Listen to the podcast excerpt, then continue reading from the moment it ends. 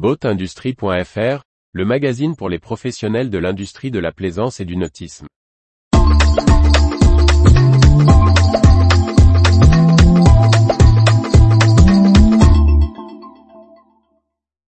La Fédération française des ports de plaisance accueille une région supplémentaire.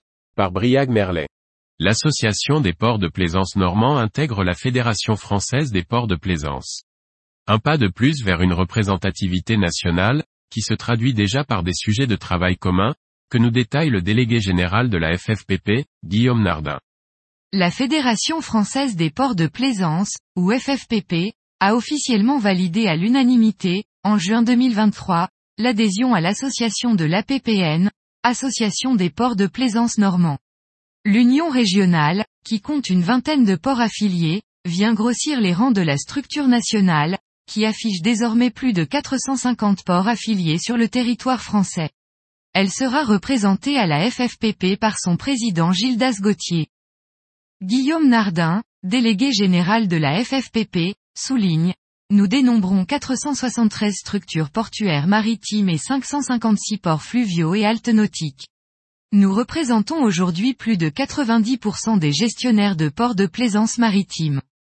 En intégrant la Normandie, la FFPP couvre désormais la quasi-intégralité du littoral métropolitain, conformément à l'objectif affiché depuis le retour des ports de l'Atlantique et de Bretagne au sein de la structure, et l'élection comme président de Michael Carnet.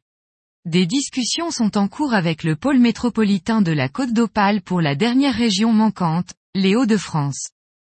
La FFPP et l'APPN travaillent déjà depuis plusieurs mois sur des thématiques importantes pour les ports de la Manche, comme le rappelle en conclusion Guillaume Nardin.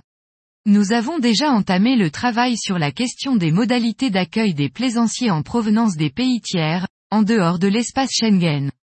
C'est un point important en Normandie, notamment avec les plaisanciers anglais, qui aujourd'hui doivent passer par des points de passage frontaliers, limités à quelques ports. C'est un premier sujet important.